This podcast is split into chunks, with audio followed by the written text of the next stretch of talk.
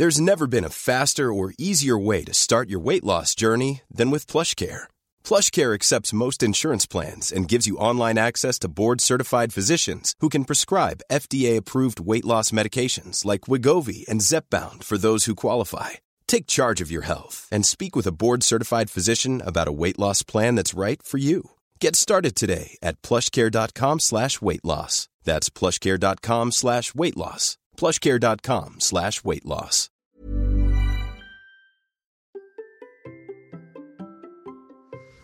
Pourquoi notre alimentation qui nous amène de l'énergie peut-elle aussi nous fatiguer et générer des coups de mou? C'est la question dont nous allons discuter aujourd'hui avec Laure, mais avant, nous allons apprendre à nous moucher en courant. Oui, oui, allez, c'est parti. Bonjour, bonjour mes champions et mes champions, c'est Bertrand, bienvenue dans ce nouveau numéro de la Minute Perf. Chaque début de semaine, je vous propose désormais un nouveau rendez-vous pour vous aider à progresser encore plus et devenir champion et champion du monde de votre monde. Avec Laure, nous vous proposons des zooms et des rebonds pour comprendre l'entraînement, les facteurs de performance, le fonctionnement de notre corps et de notre mental. Cela va durer bien plus d'une minute, mais vous allez apprendre beaucoup, beaucoup, beaucoup de choses pour devenir champion et champion du monde de votre monde. Et le sujet du jour, c'est donc notre alimentation. Nos repas nous apportent de l'énergie et donc logiquement on devrait se sentir en pleine forme après. Et pourtant nous connaissons tous cette envie de dormir, cette fatigue postprandiale après un gros repas, sans parler des coups de mou dans la journée et notamment avant d'aller s'entraîner.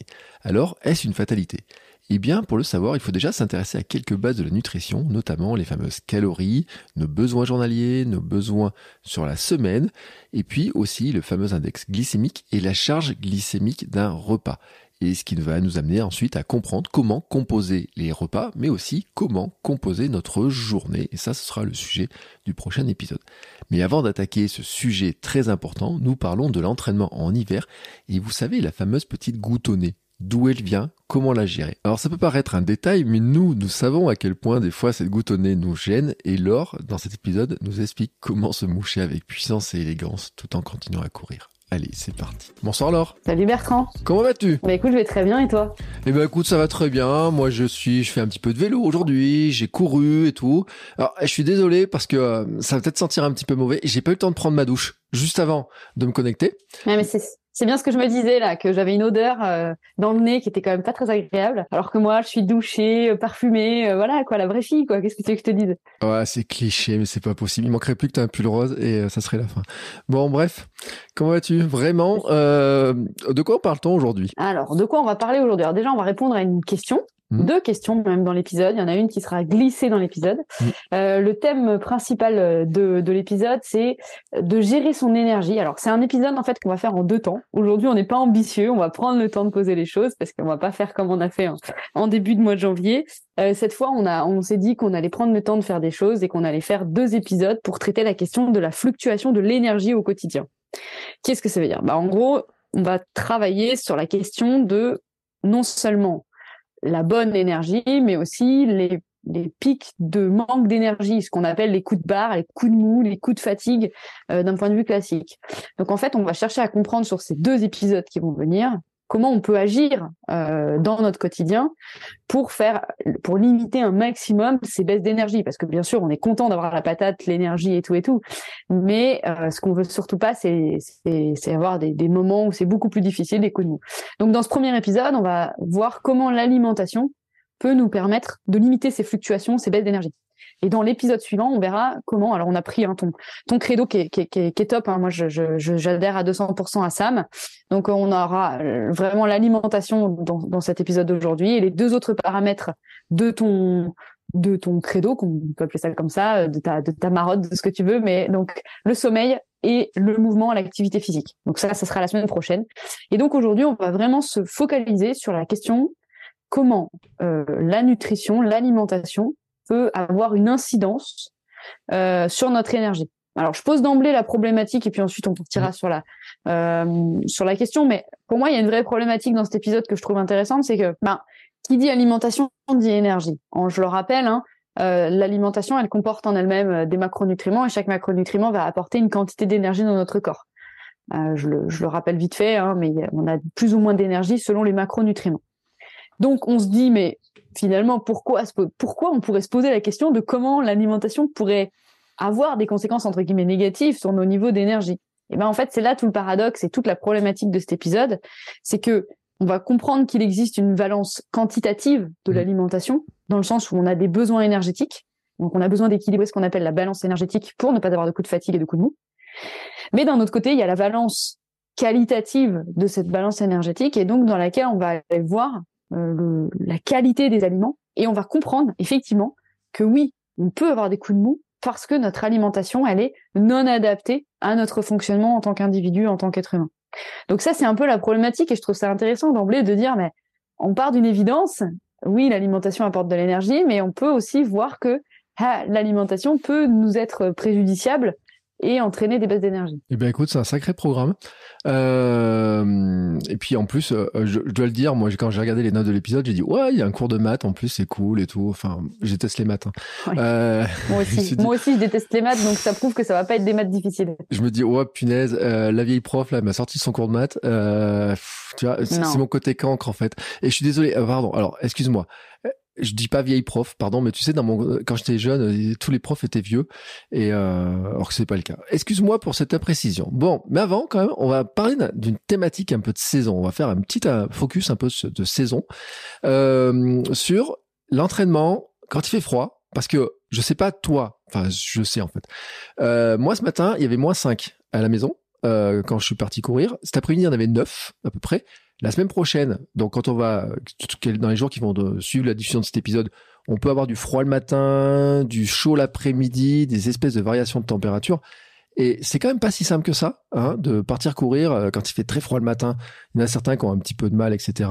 Et puis finalement, euh, comment on gère un petit peu la, la, notion d'entraînement dans ces moments-là, là, dans cette période-là, avec le froid et tout? Qu'est-ce que t'en penses? Effectivement, on a une, bah ouais, ouais. Et puis on a une question intéressante. Euh, sur euh, comment on peut éviter la goutte au nez et comment on peut se boucher euh, à l'effort. Et en fait, moi, je, alors sur le coup, j'ai vraiment cru que tu me faisais une blague, Bertrand. Je dois le dire. Euh, j'ai vraiment cru qu'en fait, parce que bon, on l'a déjà dit, mais on se fait beaucoup de vocaux tous les deux en off. Et j'ai, je t'ai fait un vocaux très tôt ce matin et je devais mm. avoir la goutte au nez, je pense. Mm. Et donc, je pensais que Bertrand me faisait une blague, mais pas du tout. C'est une vraie question et je la trouve super intéressante et je trouve ça très bien qu'on la traite aujourd'hui. Donc c'est clair que souvent en footing, on va avoir tendance à beaucoup humecter euh, l'hiver.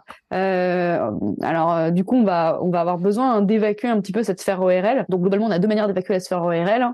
Ça va être très glamour. Attention, soit on crache, soit on se mouche. Donc malgré tout, c'est le quotidien, c'est le quotidien de l'athlète, c'est le quotidien du coureur. Et c'est pour ça qu'on nous a interdit de courir pendant le Covid, hein, au passage.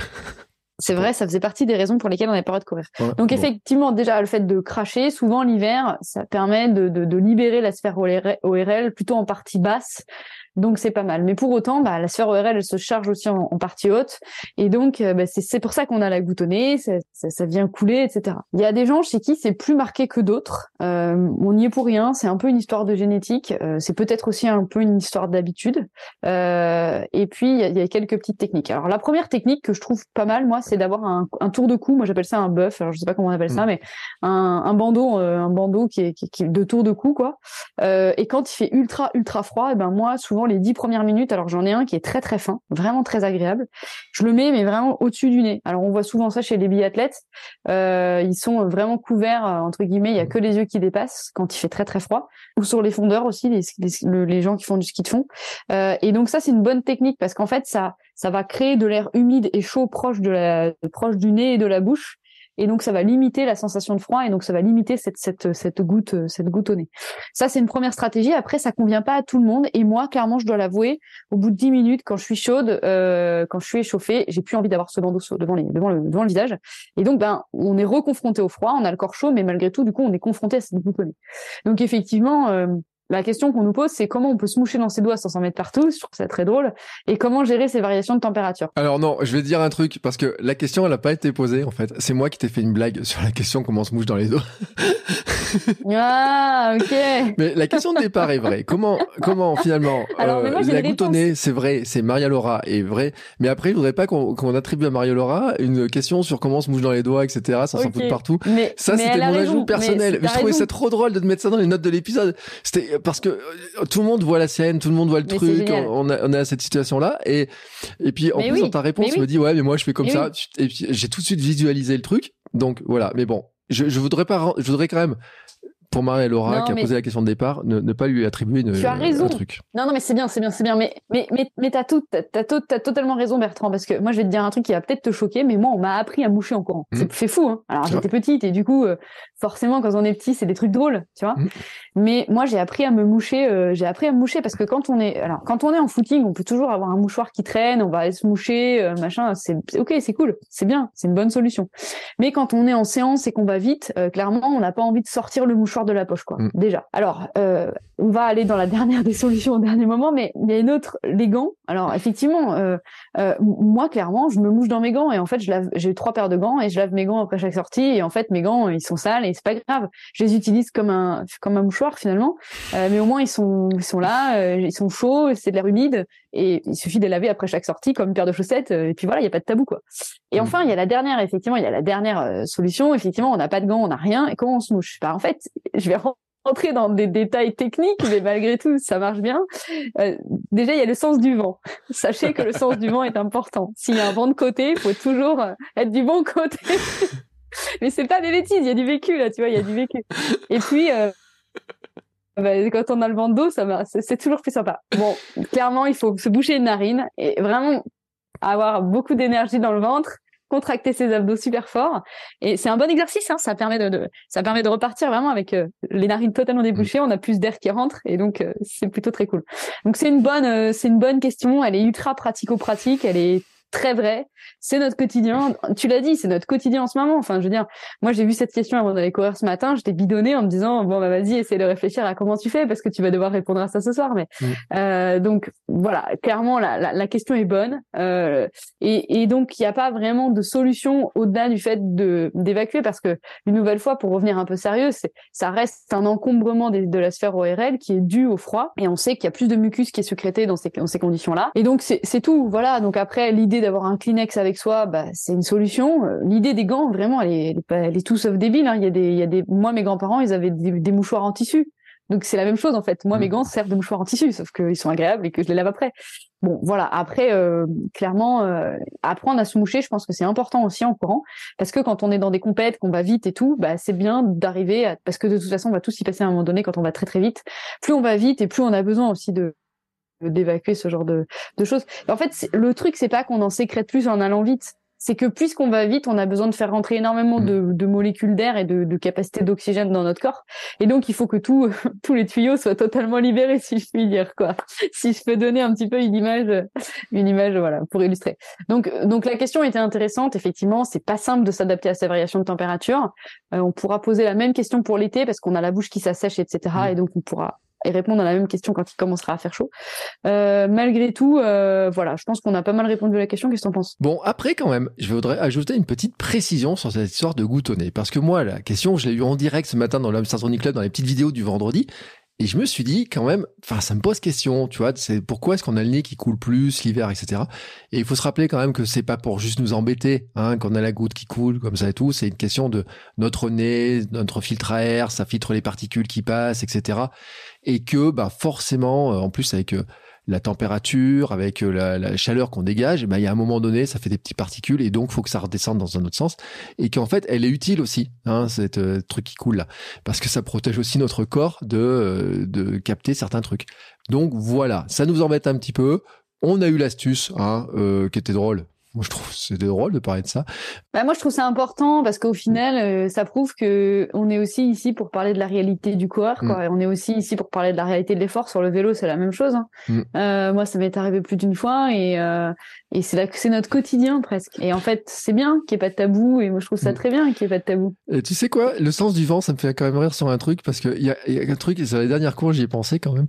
C'est vrai quand tu es à pleine vitesse comme ça, tu vois que moi je cours à ma vitesse, tout, je me dis attends, j'ai un truc dans le nez qui me gêne et hop, je me tourne à droite, je me tourne à gauche, je dis c'est bon, il y a personne. Dans quel sens est le vent? Parce que ça m'embêterait quand même que le mec qui est derrière moi, il se dise oh putain le mec il m'a craché dessus. Non mais hé, Attends, je suis le seul à penser ça ou toi aussi tu fais gaffe à ça ou t'en as rien à faire Non, mais, mais moi aussi j'y pense carrément et en fait quand t'as le vent dans le dos c'est génial, t'as l'impression que t'as une force incroyable. ah là là Et puis en plus tu peux même pas savoir à quel point ça me parle en tant que garçon ces histoires de celui qui pisse le plus loin possible, etc. Ouais, je comprends bien. Là franchement ça ça nous parle. enfin, je peux te garantir que. Mais tu sais quoi, on va même être capable de faire une transition toute trouvée on parle d'énergie, de propulser de l'énergie. Mm. Euh, et ben, tu vas voir, on va parler d'énergie. Hein. On va parler d'énergie dans cet épisode. Euh, dans le sens où euh, ben, on a expliqué que on allait apporter de l'énergie par notre alimentation. Mm. T'as vu ça, ce rebond magnifique, magnifique. On y est. Euh, donc euh, on va transmettre de l'énergie, on va apporter de l'énergie par l'alimentation. et donc on va structurer vraiment cet épisode en, en deux temps. L'objectif de l'épisode, c'est vraiment d'essayer de comprendre dans quelle mesure l'alimentation va venir impacter nos niveaux d'énergie. Donc, ça mm. soit des niveaux en plus ou en moins. Mm. Ok, donc ça c'est assez important déjà de, de, de l'envisager. Et donc moi ce que je trouve intéressant à comprendre dans cet épisode, c'est que d'emblée, euh, quelqu'un qui connaît pas grand chose en nutrition va nous dire ah, mais attends, la nutrition, l'alimentation, ça va nous apporter l'énergie. Effectivement, on sait aujourd'hui que euh, chaque macronutriment apporte une quantité d'énergie donnée. L'énergie, en fait, c'est ce qui est nécessaire à notre corps pour fonctionner. C'est-à-dire, c'est pas uniquement pour bouger, hein, c'est aussi pour que nos organes au quotidien ils fonctionnent, notre mmh. cerveau, etc., etc. Donc, d'emblée, on comprend bien que alimentation égale énergie et énergie égale euh, ben, enfin, c'est un peu la transformation de l'énergie alimentaire en une énergie physique réelle. Mmh. Euh, et donc, cette énergie, c'est quoi? Ça se manifeste comment cette énergie? Parce que c'est quand même important déjà de le préciser. Normalement, euh, un adulte euh, entre guillemets en bonne santé, euh, il se doit, enfin, il doit dans la journée avoir des niveaux d'énergie relativement stables. Ça veut dire quoi? Ça veut dire que le matin, normalement, si tout va bien, on ne doit pas se lever en étant trop fatigué. Mmh. Ça, c'est une première chose. la deuxième chose, c'est aussi que euh, dans la journée, on doit pas avoir de baisse de l'énergie, on doit pas avoir de fluctuation de l'énergie, on doit rester relativement constant en termes d'énergie. Et donc, c'est pas normal pour un adulte d'avoir des, moments avec des coups de mou dans la journée où on va venir moduler ces, niveaux d'énergie. Euh, donc, ça, c'est assez important à comprendre. Et ensuite, dans un deuxième temps, il faut envisager le fait que chaque micronutriment chaque euh, micro dans l'alimentation va nous permettre euh, bah, de gérer ces, ces, ces, fluctuations. Donc, ce que je veux dire, c'est que normalement, si on a une bonne alimentation, si on a un bon sommeil, une bonne activité mmh. physique, on se lève le matin, c'est pas trop dur de sortir du lit, et tout au long de la journée, on n'a pas de baisse d'énergie. Et normalement, même jusqu'au soir, il n'y a pas. Ça veut dire qu'on peut associer ça à la fatigue. Il n'y a pas de baisse, il n'y a pas de moment de fatigue, il n'y a pas de, voilà. Donc, on va vraiment envisager le fait que dans cet épisode, on va considérer l'énergie comme de la non-fatigue, entre guillemets. Je veux aussi distinguer deux types d'énergie. Il faut distinguer une énergie attentionnelle et une énergie physique. Ça me semble important. En fait, on a trop souvent tendance à considérer que l'énergie, c'est juste l'énergie physique, c'est la patate et tout et tout en fait, l'alimentation va beaucoup plus impacter, entre guillemets, en positif notre énergie physique. C'est-à-dire que si je ne mange pas assez, je n'aurai pas d'énergie physique, c'est une certitude. Mmh. Mais l'alimentation va moins impacter notre énergie mentale. Je m'explique. La capacité attentionnelle et donc l'énergie euh, attentionnelle d'un individu, elle est beaucoup moins dépendante de l'alimentation que ne l'est l'énergie physique. C'est-à-dire qu'on a des capacités attentionnelles qui nous sont propres qui sont aussi fluctuantes de tout un tas de choses, de tout un tas de paramètres, mais pour lesquels l'alimentation va moins jouer. L'alimentation peut avoir une incidence négative sur les dynamiques attentionnelles, sur les capacités attentionnelles. C'est-à-dire que l'alimentation peut nous permettre d'avoir un coup de barre, donc moins d'attention. Mm. Par contre, ce que je veux exprimer, c'est que autant quand je vais manger, bah, il y a de grandes chances que je me sente mieux physiquement en termes d'énergie un peu physique, mais d'un point de vue mental, je vais pas pouvoir beaucoup jouer là-dessus à court terme. En fait, c'est ça que je veux exprimer. C'était clair ou pas? Je sais pas si c'était clair. Bah, alors, c'est à moitié clair pour moi, mais après. Euh... Je reprends. Non, mais je veux dire un truc. Ce que je veux dire. Pour Parce être que tout le monde, tout le monde a un peu connu quand même, tu sais, les histoires. Bon, et dans les notes, je le vois, mais c'est la fameuse coup de barre à midi, coup de barre de la matinée, fatigue postprandiale et tous ces trucs-là c'est l'énergie physique ou mentale? Enfin, ou attentionnelle? Ouais, Mais ta question est bonne. C'est une énergie physique. Moi, ce que je veux dire en termes d'énergie attentionnelle, c'est je suis devant mon, ordinateur, euh, je travaille, et euh, d'un coup, je décroche. J'arrive plus à me concentrer. Donc, c'est pas parce que je décroche qu'à ce moment-là, j'ai pas de l'énergie pour aller marcher, pour aller courir, mmh. pour aller faire autre chose sur le plan physique.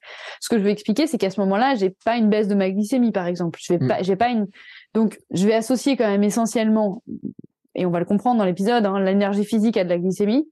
Euh, et je vais associer l'énergie mentale, on va pas en parler. C'est-à-dire que pour moi, l'énergie mentale, c'est autre chose. C'est un mindset, ok, mais c'est aussi une capacité attentionnelle et une dynamique attentionnelle.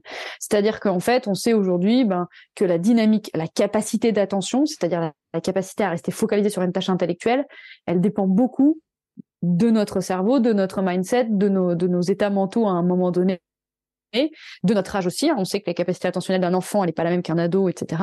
Et elle dépend aussi du moment de la journée. Ce que je veux dire, c'est que c'est pas parce que je vais manger, donc d'avoir mmh. une adaptation à court terme, je ne vais pas pouvoir renforcer ma capacité d'attention. Ce que je veux dire, c'est que je suis devant mon ordi, je décroche, bah, ça sert à rien de se jeter sur une poignée de la ou quoi que ce soit. C'est c'est pas forcément une baisse de glycémie. Mmh. C'est ça que je veux exprimer. Voilà. Il y a aucun aliment qui le ferait? Alors, c'est extrêmement rare. C'est-à-dire que, en fait, si tu veux, le cerveau utilise le glucose comme principale source de, mmh. de fonctionnement pour, euh, pour carburer. Le truc, c'est qu'en fait, avant d'être en hypoglycémie au point de décrocher d'un point de vue attentionnel, faut vraiment y aller, quoi. Tu mmh. vois, c'est-à-dire que je pense que c'est les personnes qui sont en jeûne long ou ce genre de choses, tu vois. Mais dans quelqu'un qui s'alimente normalement, quotidiennement, etc., il y a, y a, pas de, euh, il y a pas, il y a pas ce phénomène-là en fait. Par contre, l'effet inverse, et ça c'est vrai, c'est ce que tu expliques, c'est cette fameuse euh, entre ce fameux coup, de barre postprandial, c'est-à-dire que si je mange mal bah derrière, effectivement, je vais avoir une chute de la glycémie, et c'est cette chute de la glycémie qui va entraîner non seulement une baisse des énergies physiques, mais aussi intellectuelles. Donc, dans un cas, ça fonctionne, mais dans l'autre cas, ça fonctionne pas. Je me réexplique. C'est pas parce que je mange que je vais renforcer mon énergie mentale. Mm. Par contre, si effectivement j'ai une baisse de mon énergie physique, à savoir une légère chute de la glycémie, ce qui est possible, hein, ce qui arrive à des moments de la journée, si tant est qu'on est, on n'est pas bien, pas bien, on soit pas bien alimenté, on va en discuter aujourd'hui. Là, oui, clairement, le fait de manger, ça va réaugmenter ma glycémie et donc ça va me redonner de l'énergie. C'est clairement le coup de barre de 16 heures. On est clairement là-dessus. Et, on va voir pourquoi on peut avoir des coups de barre ou pas à 16 heures. Donc voilà, je voulais juste distinguer cette énergie mentale de cette énergie physique. Et donc aujourd'hui, dans l'épisode, on va vraiment uniquement parler de l'énergie physique, mmh, qui est liée à de la glycémie. Et en aucun cas à de la concentration, à de l'attention. C'est à ça que je veux faire allusion. Même si, bien sûr, l'alimentation aura des conséquences si elle est mal menée là-dessus.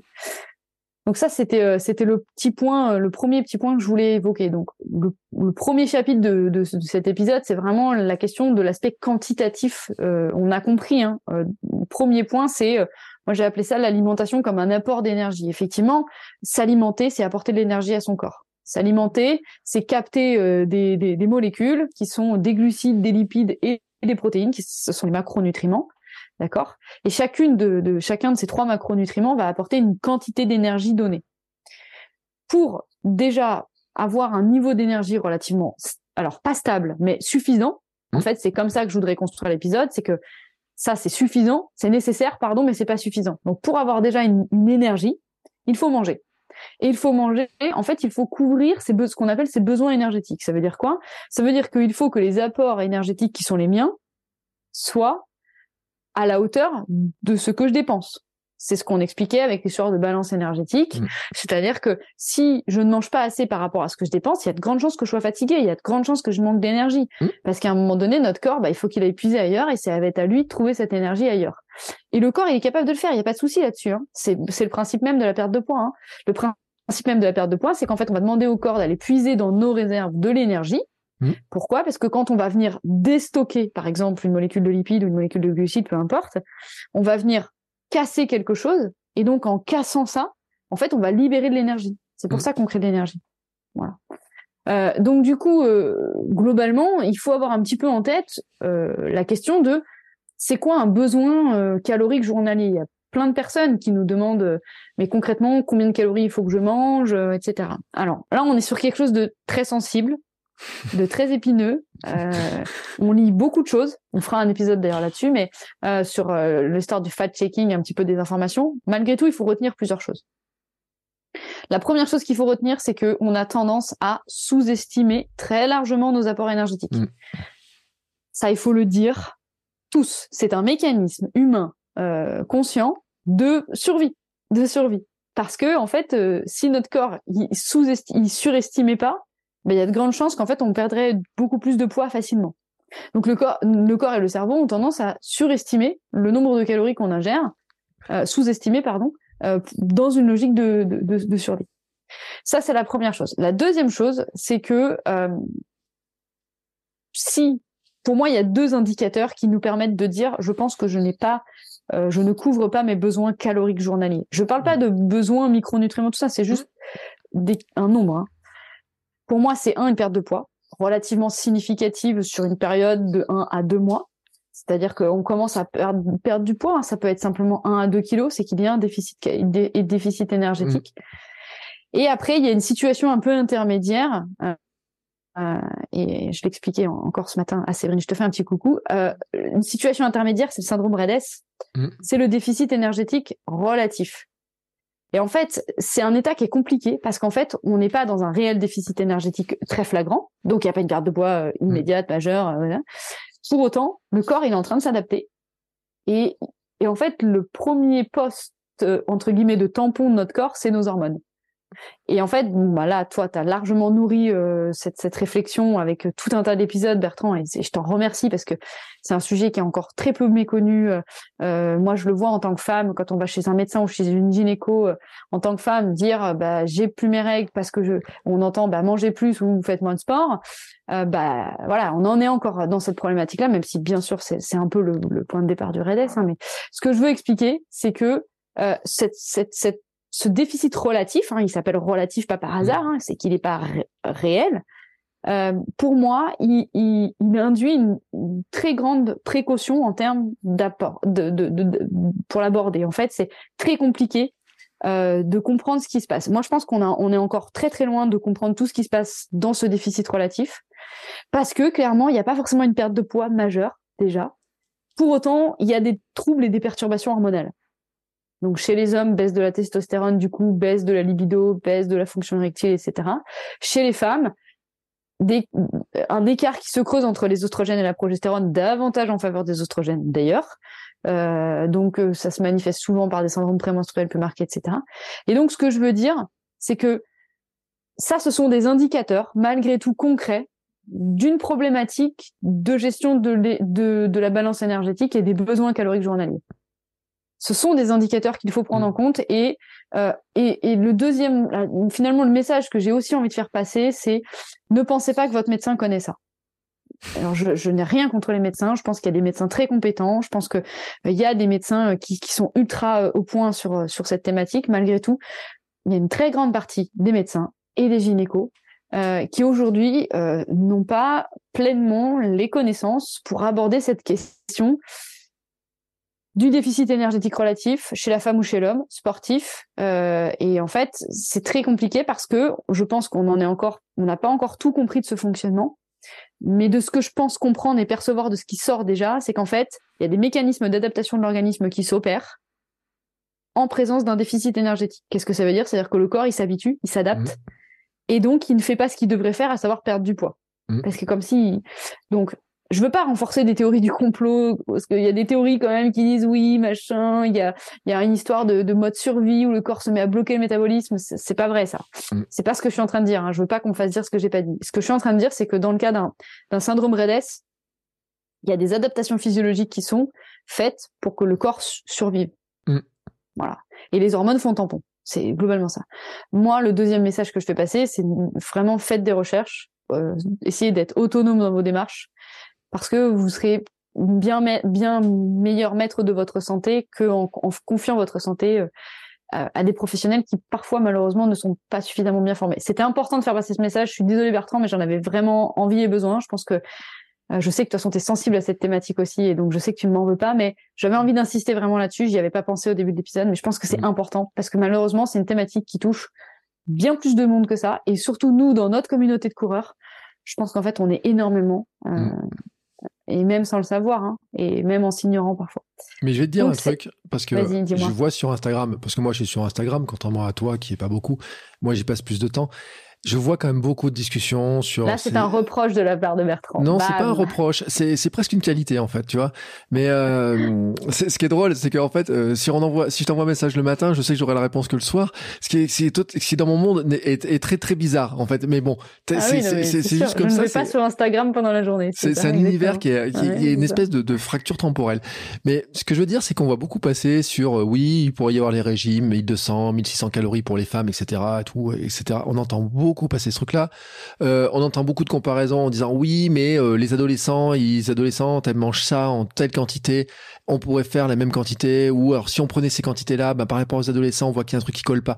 on entend plein de trucs comme ça. Et c'est vrai que le problème, c'est qu'à force d'entendre ces conneries, parce qu'il y a beaucoup de conneries qui sont racontées, il y a beaucoup de tendances, etc. C'est-à-dire qu'on est un petit peu perdu, on n'arrive plus trop à s'y retrouver, etc. Et c'est sûr que il y a plein d'informations qui passent sur ces trucs-là et qu'il faut y faire très attention, ce que d'ailleurs les invités nous ont prouvé, hein, nous ont montré.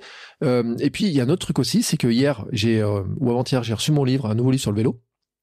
Et euh, bon, le livre, il, il, est pas jeune, hein, c'est de l'occasion. Et l'une des pages que j'ouvrais, c'est quand même de dire attention sur le vélo, euh, quand vous faites du vélo, il y a, euh, il faut perdre un petit peu de poids par rapport à la puissance, par rapport à, la VO2, par rapport à ça, ça et ça et tout. Et, donc, quelle année? Ça m'intéresse. Eh ben, je pense que le livre, en fait, il est euh, non, il est pas plus jeune que toi, il est pas plus vieux que toi, mais. Euh... Mais j'ai vu qu'il était un peu vieux quand même. Moi, je suis d'accord. Un petit peu vieux. Et mm. en fait, mm. ce qui était drôle, enfin, ce qui est pas, c'est pas drôle, c'est de dire si, en fait. Si, si, si, c'est intéressant. C'est intéressant, Voilà. Ce qui est, ce qui est intéressant, c'est de dire que le, le livre, en fait, euh, il est très intéressant sur la partie technique. Il est consacré, il y a peut-être un tiers qui est consacré à l'alimentation. Et l'auteur, en fait, rappelle un truc en disant, bah, dans les montées, si vous avez 3 kilos de moins, ça serait quand même vachement mieux. Si vous étiez moins carré des épaules, ça serait quand même vachement mieux. Si vous étiez comme ça, ça serait vachement mieux, fou, etc. Ça s'écrirait plus aujourd'hui, ça. Et en fait, le livre, j'ai la version plus récente euh, qui est sortie en, il y a 5-6 ans. J'ai pas regardé la comparaison, le comparatif, etc. qu'il y a dedans. Je suis pas sûr que l'information elle y soit moins parce que après sur les calculs, c'est des calculs en fait en disant ben oui si tu fais 3 kilos de moins, c'est ça, t'as ça, t'as ça, t'as ça et tout.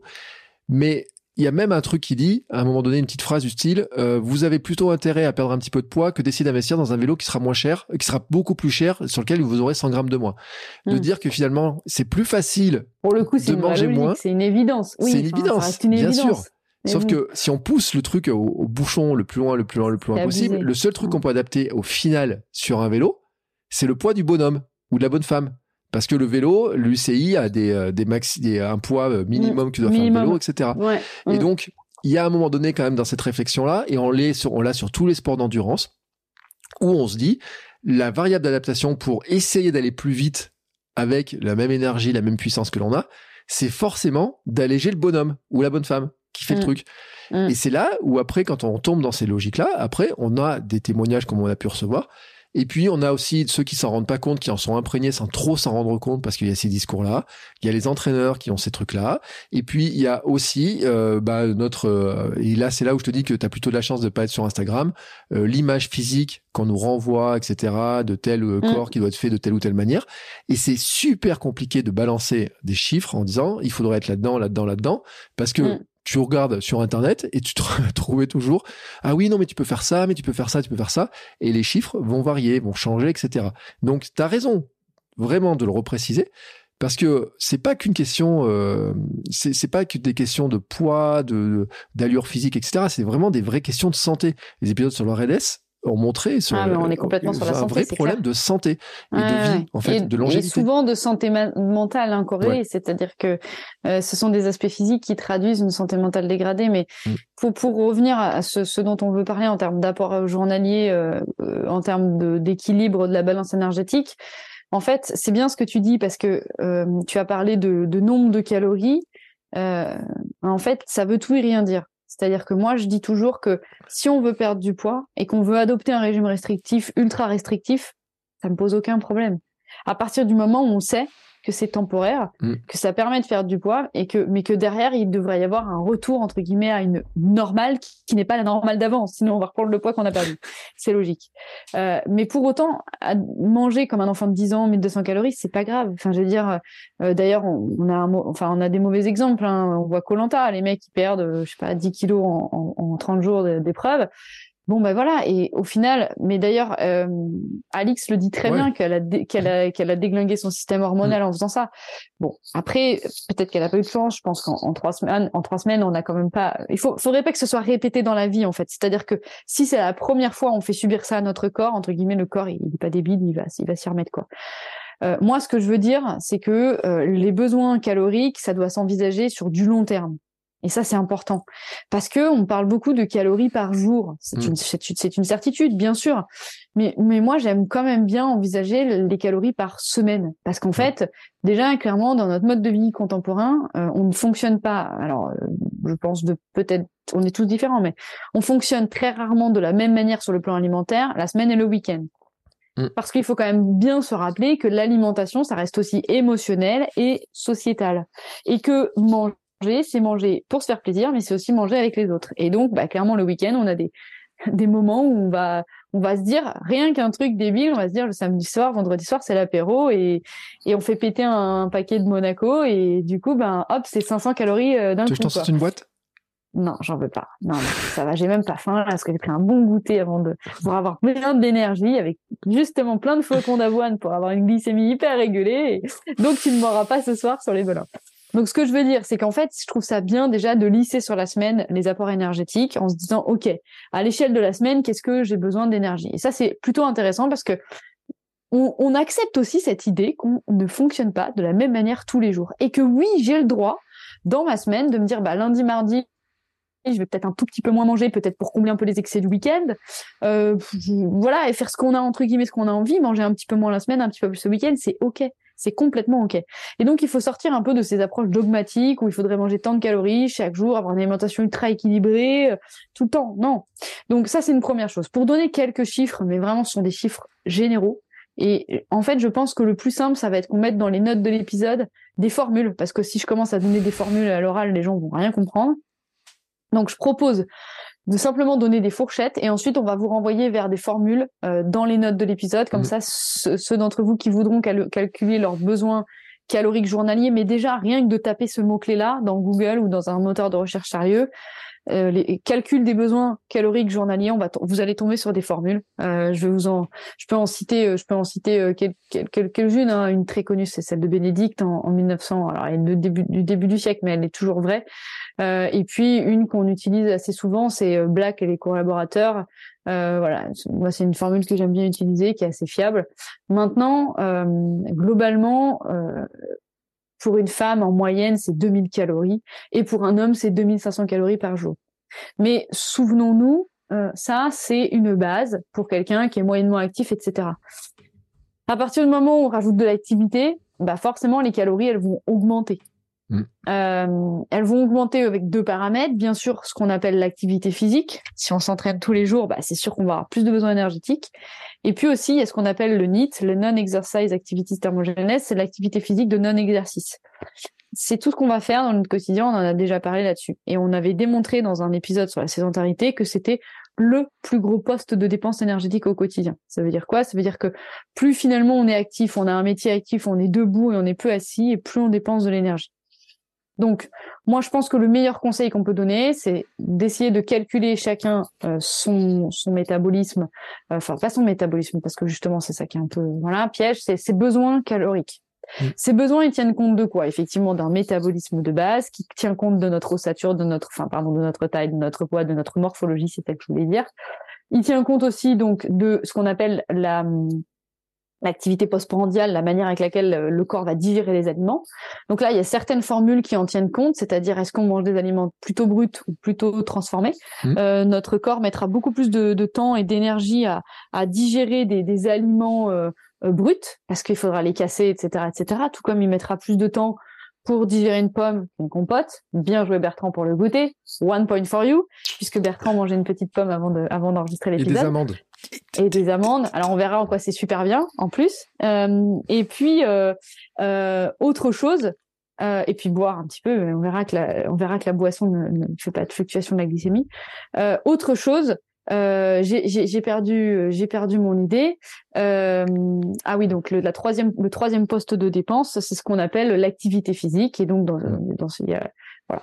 Donc le conseil, moi, que j'ai envie de donner, c'est de calculer ses besoins euh, au quotidien, mmh. voilà, ses besoins journaliers, et de pas avoir peur de se dire, ok, je vais le prendre sur la semaine, euh, et je vais le lisser sur la semaine. Et si je sais que le week-end, bah, je suis invitée euh, chez mes amis, mes voisins, mes voisines, euh, eh ben, euh, je peux tout à fait envisager de d'économiser entre guillemets certaines calories. Moi, je préfère être dans une logique d'économie en amont que d'être mmh. dans une logique de compenser en amont. Parce que ça fait, parce qu'on se fout une pression sinon derrière. Alors qu'en amont, quelque part, on, on, construit aussi entre guillemets le désir. Hein. D'ailleurs, le désir vient de la frustration un peu. Hein. C'est parce que, et ça c'est important à entendre aussi, c'est que le désir, il y avait de la frustration. Ah oui, le désir. Les gens viennent de s'arrêter de courir, ils viennent de penser ce truc-là, ils disent ouais punaise. T'as d'autant plus de, plaisir et de désir qu'en amont t'as été un peu frustré. C'est-à-dire mm. si tous les jours on pouvait manger n'importe quoi, on aurait beaucoup moins de plaisir à manger ce qu'on mange, euh, ou, ou, tout du moins en grande quantité. Parce que moi tous les jours je mange un carré de chocolat par exemple, mm, moi aussi. mais ça reste un carré, voilà. Et mm. mais si toute la journée je me gavais de carré de chocolat, non seulement j'aurais plus de plaisir à en manger, en plus je pense que ça serait pas du tout bon pour mon organisme. Mais voilà, le plaisir du carré de chocolat vient du fait que il n'est pas interdit, mais il est limité mmh. dans la quantité et dans le temps. Tu vois, donc euh, c'est intéressant. Donc donc donc je confirme, le plaisir et le désir euh, viennent de la frustration, sont liés à la frustration. C'est très philosophique, mais je confirme. Euh, et donc, ce que je veux exprimer, c'est que, euh, ben, du coup, j'ai perdu mon idée. Si j'ai retrouvé mon idée, c'est que voilà, on, on, on, va devoir répartir dans sa semaine et plutôt économiser en amont plutôt mmh. que de vouloir rattraper derrière. Parce que rattraper, en fait, on a la pression. Et j'aime pas ça, on est dans une logique négative, on se dit, ah, on commence à, mettre de la culpabilité dans l'alimentation et je pense qu'il n'y a rien de pire. Je, je, travaille beaucoup sur la déculpabilisation. Bah, D'ailleurs, on le voit hein, dans tous les épisodes, je déculpabilise sur beaucoup de choses. Et je pense que c'est super important de ne surtout jamais rentrer en culpabilité avec l'alimentation. On mange ce qu'on a mangé, on mange ce qu'on a décidé de manger, et le jour où on décide de moins manger, bah, il faut être OK avec l'idée qu'on a décidé de moins manger. Point. Et c'est déjà ça le plus important, c'est d'être en accord avec soi-même. Et, je pense qu'à partir du moment où on pige qu'on est en accord avec soi, bah, il n'y a plus de culpabilité. Et du coup, il y a aussi moins de craquage, moins de fringales et de ce genre de choses. Donc pour cette première partie sur les quantités d'énergie, moi je pense qu'il faut vraiment bien calculer ce dont on a besoin. Mmh. Et aujourd'hui, on a vraiment une chance incroyable. Enfin, moi, je vois il y a 10 ans, quand je faisais 30, maintenant 15 ans, peut-être quand je faisais mes études en STAPS, 10 ans, euh, on a, on travaillait là-dessus, sur les calories et tout. On apprenait les calories de chaque aliment et tout. Et au final, aujourd'hui, maintenant, on a des applis euh, qui sont trop top. On peut peser ses aliments, on peut rentrer le poids des aliments. En fait, on peut vraiment avoir, parce que c'est un deuxième message que je veux faire passer, c'est que non seulement nous, on sous-estime ce qu'on mange, mais en mmh. fait, euh, euh, il y a très peu de, de, bons indicateurs qui nous permettent de savoir un ce dont on a besoin et deux ce qu'on mange. Mmh. Et donc en fait, il faut essayer de, de limiter l'écart le plus possible. Donc les applis sont bien faites, même si elles sont, elles restent relativement erronées sur ça, pas mal de points. Donc ça, c'est la première chose. Le deuxième point sur lequel, et je vais terminer là-dessus, c'est qu'il existe des outils pour savoir ce dont on a besoin en termes de, de calories. Euh, nos montres, euh, je fais pas de pub pour Garmin, même si je pense que je vais finir par les appeler pour qu'ils sponsorisent l'épisode. Euh, bon, elles, toutes les montres le font, hein, malgré tout. Moi, je suis un peu devenue accro à ça. Je regarde dans ma journée si j'ai dépensé l'énergie qui me semble nécessaire à dépenser. Et j'aime bien euh, surtout avoir une dépense moyenne sur la semaine et de me dire bah est-ce que sur ma semaine euh, voilà là je trouve que sur ma semaine je suis un peu basse. Mmh. Euh, ben voilà je me suis pas assez bougé cette semaine et donc c'est toujours ça cette histoire là. C'est pas tant la question de la journée mais la question euh, de, de la semaine. Donc pour moi il y a deux indicateurs. donc la montre elle a plein plein de défauts parce que parfois, euh, quand on bat des œufs, euh, elle croit qu'on on, est à 200 en cardio et donc elle croit qu'on a fait une activité incroyable. Et à l'inverse, parfois on va aller marcher et elle va pas nous détecter. Donc, ce qu'il faut retenir, c'est associer. Euh, pour moi, un super bon indicateur sur la montre, c'est le nombre de pas. Pour le mmh. coup, elle se trompe pas sur le nombre de pas. et donc, plus on va faire un grand nombre de pas dans la journée, et plus on va quand même s'approcher d'une dépense énergétique qui est assez intéressante, assez importante. Donc, une bonne fourchette, bah, de toute façon, déjà, c'est 10 000 pas. Et après, toujours aussi avoir une histoire de subjectivité de ce qu'on mange. C'est-à-dire que c'est toujours la comparaison avec ce qu'on ce qu'on mangeait avant ou ce qu'on mangeait, euh, ce qu'on veut manger. C'est-à-dire que si je veux perdre du poids, il faut nécessairement que je mange un tout petit peu moins et que je fasse un tout petit peu plus d'activité. Donc, si je veux me placer dans cette logique-là, eh ben voilà. Et pour connaître mes besoins, c'est aussi ça, parce que connaître ses besoins, c'est aussi être capable de voir que notre poids il évolue peu Mmh. Et donc, si on voit que notre poids il évolue peu, c'est qu'a priori, on a trouvé le bon combo, le bon compromis entre activité physique et apport énergétique. Et donc, c'est aussi trouver des repères personnels. Et ça, à nouveau, c'est une nouvelle déculpabilisation. Parce que je trouve qu'on est trop dans une, dans une société euh, de des balances tech connectées, des mondes connectés, et finalement, on en oublie l'essentiel. Et moi, il y a des journées où je sais que j'ai vraiment été super active. Euh, ma montre, elle me dit que pas du tout, tu vois. Et en fait, bah, si j'ai pas cette présence d'esprit de me dire vas-y c'est bon calme-toi euh, ce qui compte c'est la réalité de ta vie ce que tu as vraiment vécu et ce que tu penses vraiment avoir vécu euh, plutôt que ce que ta monde te dit euh, et ben si j'ai pas ça derrière on peut vite tomber euh, dans des trucs qui sont pas cool.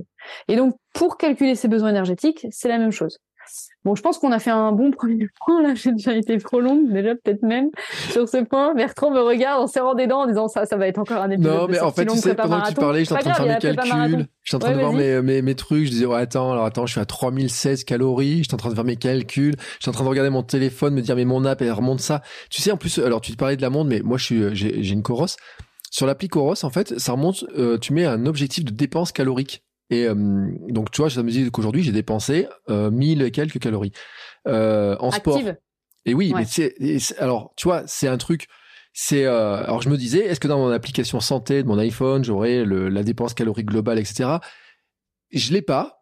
Tu vois, j'ai enfin j'ai pas cherché. Et puis après, moi, je rentre pas mon alimentation parce que soyons honnêtes, euh, je l'ai fait à un moment donné. J'avais fait un petit peu pour avoir justement pour avoir ces fameux repères dont tu parles.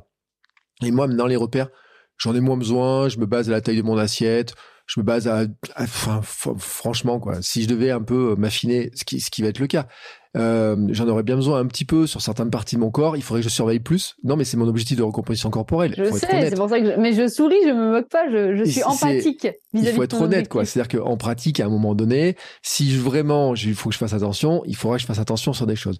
Par contre, la déculpabilisation, t'as entièrement raison, parce que moi, je me suis rendu compte que quand j'ai perdu du poids, il y a un moment donné, je pensais que je perdrais pas, pas beaucoup de poids. J'ai arrêté de regarder en disant, oh merde, les, enfin, pardon, excusez-moi pour le mot, mais les trucs entre ça, les équilibres, etc. Et à ce moment-là, par contre, le fait de me lâcher la grappe, ça a aussi amené, je pense, à une relation qui était plus normale, tu vois, et sur le coup, et finalement, où j'ai perdu finalement ce que je pensais ne jamais pouvoir perdre.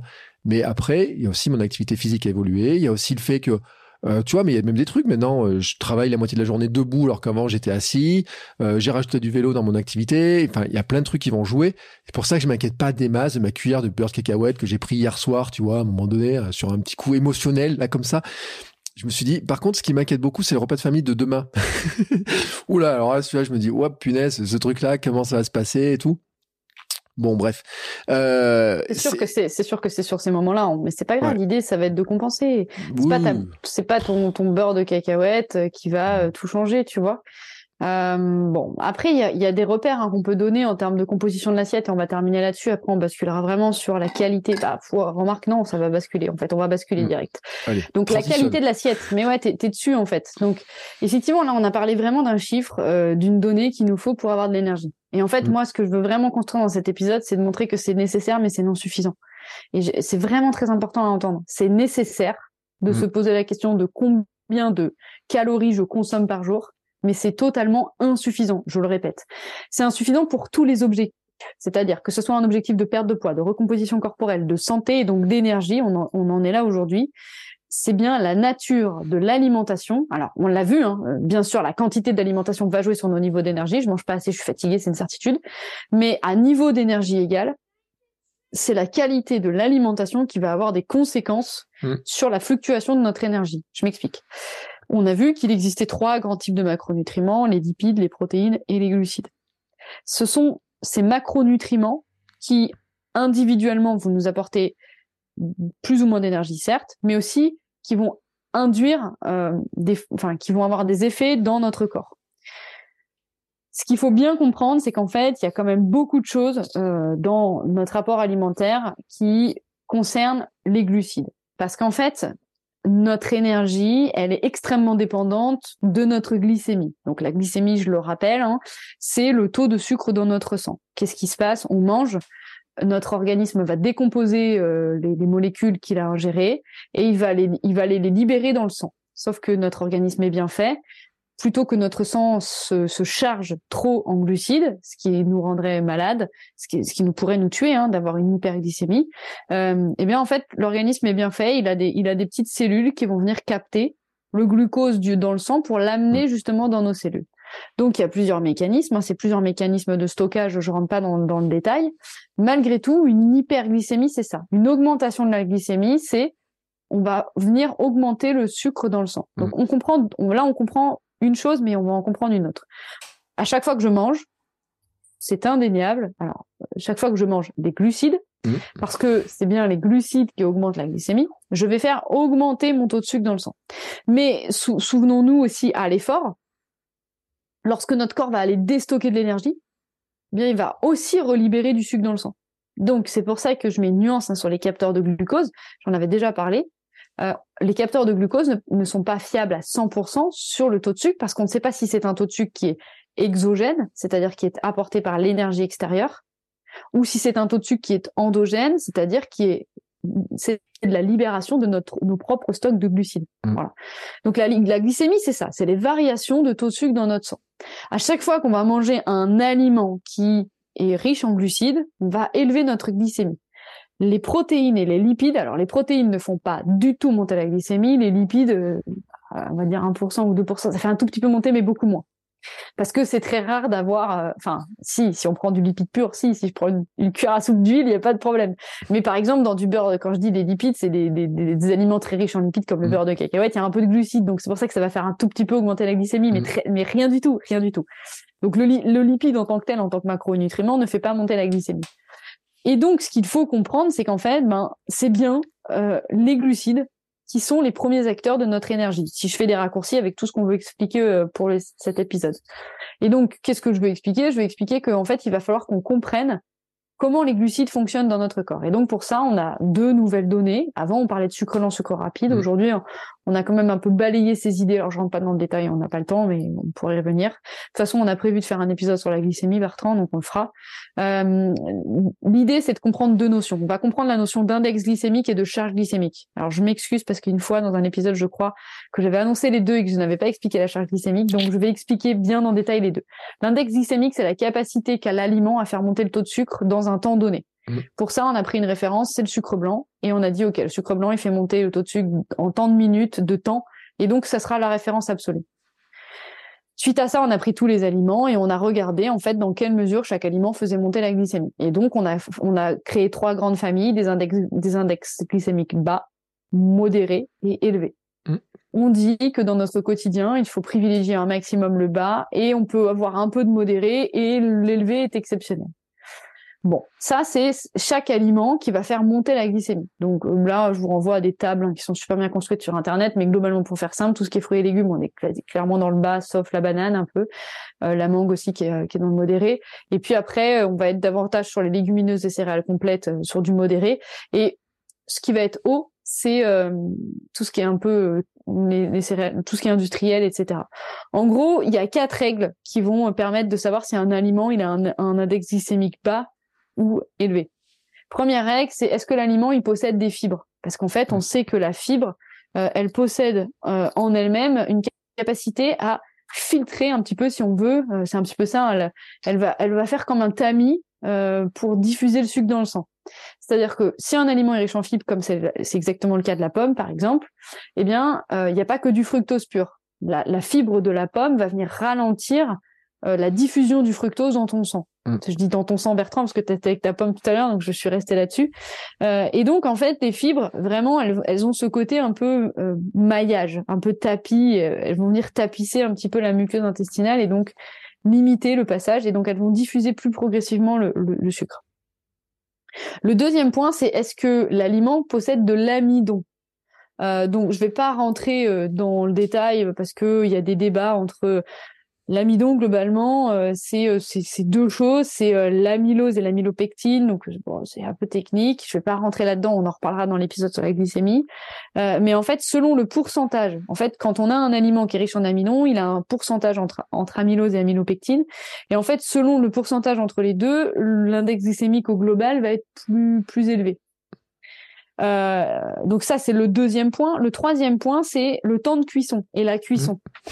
Plus je vais cuire un aliment et plus son index glycémique va augmenter. C'est ça les pâtes. Mmh. C'est pour ça que sucre lent, sucre rapide, ça n'existe pas. Parce que pour un même aliment, les pâtes, si je les fais cuire al dente, elles peuvent être IG modérées, surtout mmh. si elles sont complètes, voire intégrales. Alors là, c'est parfait. Pourquoi? D'ailleurs, très bonne question, parce que je viens d'expliquer que les fibres ralentissaient. Donc, on combine deux facteurs, on combine la cuisson et les fibres.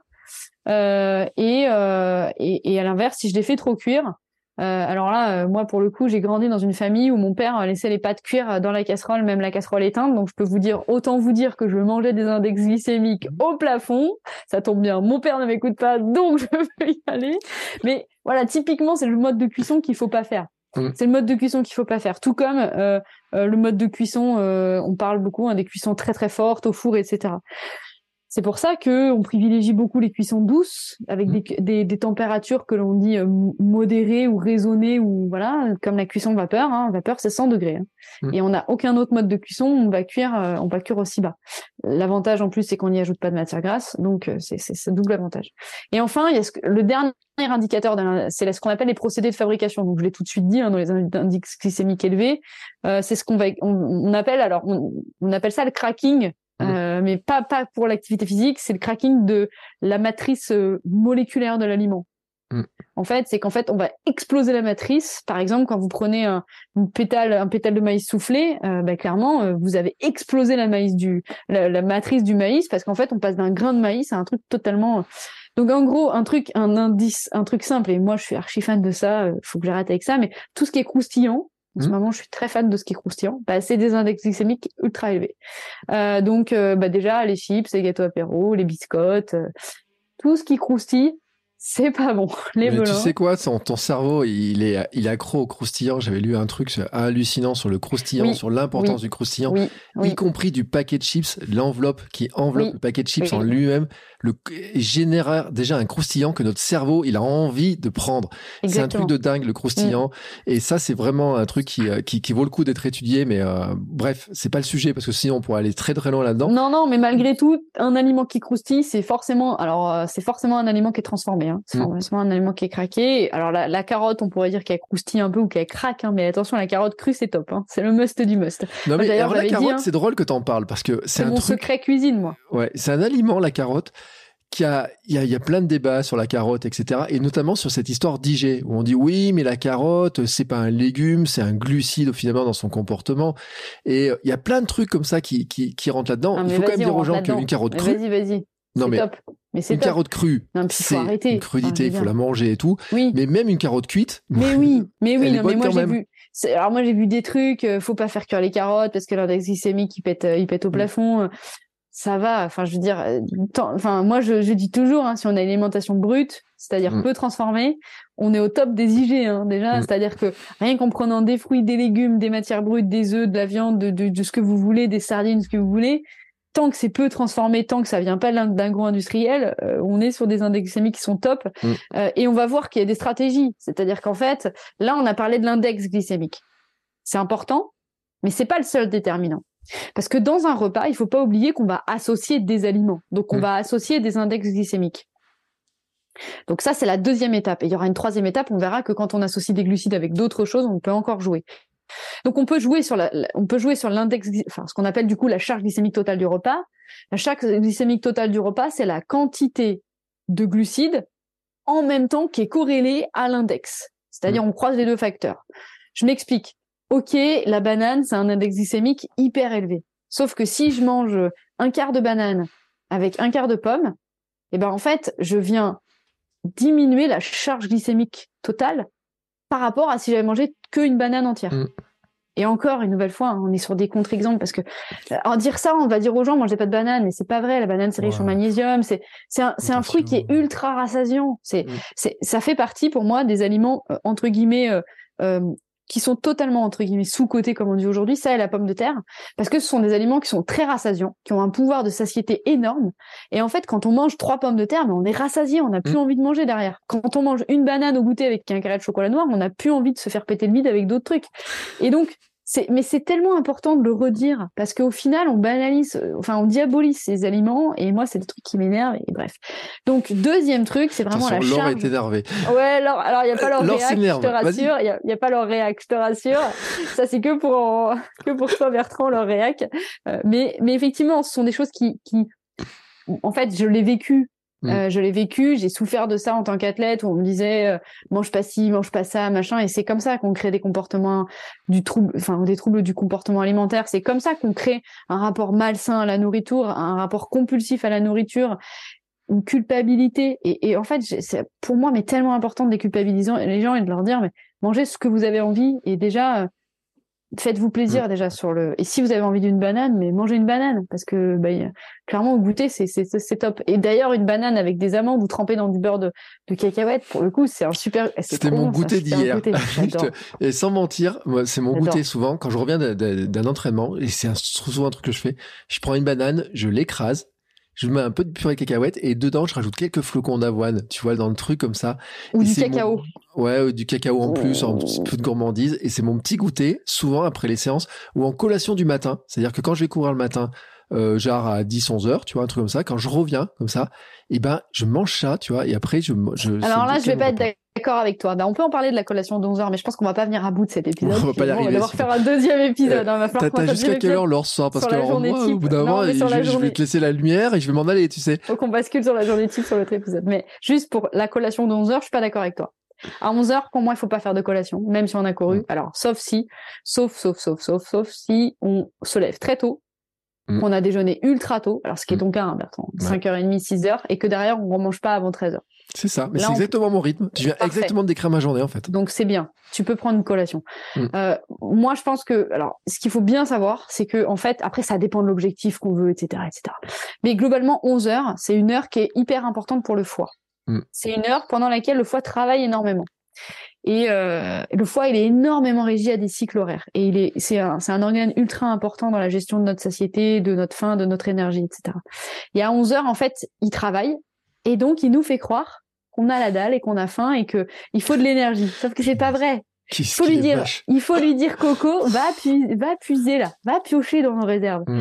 Et c'est justement là où il faut lutter. Mais attention, on, le verra. Alors du coup, on le verra, je pense, dans un prochain épisode. Mais euh, il y a des, il y a des vraies hypoglycémies à 11 heures parce qu'on n'a pas pris un bon petit déj on verra plus tard du coup. Donc je, continue sur la question de comment on mesure des index glycémiques. Dans la, donc j'ai parlé de l'index glycémique pur qui est un aliment, la mmh. charge glycémique qui est finalement le total. Euh, donc c'est bien quelle quantité de glucides j'ai mangé et dans cette quantité comment ça fait élever ma glycémie. Maintenant la question c'est ok mais attendez sur le repas on a d'autres éléments que des glucides. Mm. Et donc, ce qu'il faut bien comprendre, c'est que, alors, c'est un livre qui a fait euh, à la fois euh, beaucoup parler de lui, qui fait débat, et en même temps, euh, c'est le livre de Jesse Inchospé sur Glucose mm. Révolution. alors, il a fait débat, et moi, je vais un peu donner mon point de vue là-dessus par rapport à ça. Elle dit beaucoup de vérité, elle dit beaucoup de choses très intéressantes. Je la trouve déculpabilisante dans le sens où elle dit qu'on peut continuer à manger de tout, on peut manger des trucs qui nous font plaisir. Maintenant, il faut quand même bien se dire que ce qu'elle dit, c'est le, must du must, c'est-à-dire, euh, je vais, je vais l'expliquer très très vite, hein, je vais vraiment redonner deux trois principes qu'elle évoque dans son livre, mais c'est le must du must dans le sens où si vous faites ça, vous êtes au taquet euh, de la gestion de votre glycémie. Mais on peut avoir déjà des très bons niveaux d'énergie, des très bons mmh. résultats en termes de niveau d'énergie sans faire ce qu'elle fait. Ça, c'est important de le préciser. Donc, ça peut être bien pour quelqu'un, pour des personnes qui ont des problèmes de gestion d'énergie, qui ont des problèmes en fait de ils fluctuent dans leurs énergies, ils ont des difficultés, ils ont des coups de barre, etc. Donc ça peut être déjà une première bonne stratégie en complément de ce qu'on expliquera sur la journée type. Euh, malgré tout, il faut pas se dire que il faut tout respecter pour avoir une bonne glycémie. Autre point que je veux dire, moi je l'ai vécu, euh, la glycémie c'est quelque chose qui se régule très très rapidement. Et ça c'est une grande force de notre corps, je trouve. C'est-à-dire que si on met en place des, des, des on a cette chance-là, c'est pas comme la perte de poids. Si on met en place des actions pour la gestion de notre glycémie un jour, globalement, 24 et 48 heures après, on commence à avoir des effets en termes de gestion de l'énergie. Mm. Ça va très très vite et donc on est super content parce que on voit vite des effets. Qu'est-ce qu'elle dit dans son bouquin La glucose révolution qui est intéressant? Et elle a raison, c'est qu'en fait, c'est davantage la composition du repas mm. qui va faire que le, la glycémie totale, elle va être importante ou pas. Qu'est-ce qu'il faut retenir? Il faut retenir, et on, en a parlé pour ceux qui, qui, n'auraient pas compris, que si on prend un fruit pur, euh, sans lipides ou protéines, et eh ben en fait on a un pic de glycémie qui est plus important que si on prend un fruit accompagné, et je dis bien accompagné, on verra comment, pourquoi après, euh, d'une protéine ou d'un lipide. Donc typiquement ce que tu as fait tout à l'heure, pomme, amande, idéal, parce que l'amande, parce qu'elle parce qu'elle non seulement elle possède des fibres, mais aussi des lipides, elle va venir diminuer euh, l'absorption, euh, enfin la, la, diffusion des glucides dans le sang. Pareil avec les protéines. Maintenant, elle va plus loin, elle, dans son bouquin. Et elle nous explique qu'en fait, il y a non seulement la composition avec les macros, nutriments, mais il y a l'ordre, en fait, de, de, mm. consommation de ces, de ces trucs. Et ce qu'elle dit, c'est intéressant. Alors moi, je l'ai vécu parce que j'ai eu un capteur de glucose pendant longtemps, et donc j'ai fait tout ce qu'elle a dit. Et effectivement, donc qu'est-ce qu'elle recommande? Elle dit en fait, il faut manger au début plutôt des crudités parce que ça présente plein de fibres. Et elle explique que ça va faire comme un tamis, ça va faire comme une barrière et que ça va permettre de, de diffuser. Ok? Ensuite, elle dit que on peut manger. Alors, elle, elle dit pas ça, mais moi, je l'ai constaté sur le capteur de glucose, mais enfin, elle dit à peu près la même chose. c'est il faut manger les protéines et les lipides et réserver les glucides en dernier. Mm. L'idée, c'est ça. Hein. L'idée, c'est de charger le bol alimentaire, de le tapisser un peu de plein de trucs pour faire euh, comme une barrière, en fait. Comme une barrière. Et derrière, quand on va mettre des glucides, et notamment des glucides à fort index glycémique, bah, ça va limiter tout ça. Qu'est-ce qu'elle dit du coup qui est très déculpabilisant? Elle dit que on peut continuer à manger des glaces, euh, euh, des gâteaux, des petits beurres, des gâteaux comme ça. Avec, pour le coup, les petits beurres, hein, c'est le le gâteau très chargé en index glycémique. Hein. C'est mm. craquant, euh, plein de sucre. Euh, bon, il y a un peu de beurre, mais euh, donc lui va, vont m'adorer pour les beurres, me détester pour les petits beurres, mais pour le coup, on peut manger des petits beurres en fin de repas. C'est beaucoup moins impactant sur notre glycémie que de manger un petit beurre en plein milieu de l'après-midi, comme ça, mm. en grignotage.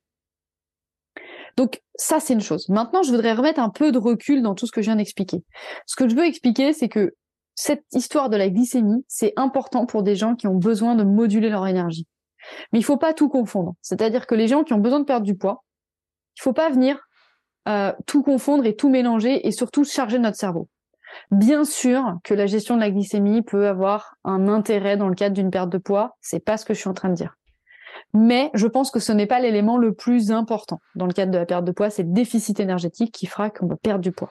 Et donc le seul message que je veux faire passer, c'est que très souvent quand on est dans une perte de poids, eh ben en fait on veut tellement mettre en place de choses qu'au final, on en oublie un peu l'essentiel. Et donc, mm. il ne faudrait pas faire passer la gestion de la glycémie avant la gestion du déficit énergétique. Je l'ai vécu, hein, il y a une période de ma vie où je mangeais que euh, bah, des purées d'oléagineux, de sésame, etc. Et je me disais, c'est bizarre, je grossis, quoi. Bah ouais, forcément, parce que on sait la quantité d'énergie que ça apporte. Euh, je me dépensais pas autant à l'époque, j'étais un peu plus sédentaire. Euh, bah forcément, euh, derrière, ça fait vite des calories. Et pour autant, bah, très bien, hein. je me prends une purée, par exemple, une grosse cuillère à soupe de, de euh, de sésame, purée de sésame à 4 heures. Mm. Ah bah il n'y a pas de fluctuation de ma glycémie, il n'y a pas de problème. Hein. Sauf que derrière, euh, le nombre de calories qu'il y a dans cette cuillère à soupe, elle est, elle est, elle est énorme. Donc ce que je veux dire, et ça c'est important de le redire, c'est que là, nous, l'objectif de l'épisode, c'est vraiment de travailler sur l'énergie. Et donc c'est nécessaire de prendre en compte la question de la glycémie pour l'énergie mais faut pas tout confondre. Faut toujours, et je suis désolée Bertrand, c'est le ça dépend, mais ça dépend de l'objectif, parce que Bertrand n'aime pas le ça dépend. Ça dépend de l'objectif qu'on se fixe. Pour le coup, c'est vraiment important de le repréciser. Voilà. Et donc, normalement, en tenant compte de ça, eh ben vraiment, on va voir sur la journée beaucoup plus de choses se lisser. Donc là, on a, on a quand même euh, donné pas mal de, d'éléments en fait un peu transversaux mmh. euh, sur euh, qu'est-ce qui va faire que notre glycémie elle va fluctuer mm. Et donc, on l'a dit, hein, c'est parce que donc non, je l'ai pas expliqué ça, mais il faut peut-être que je l'explique.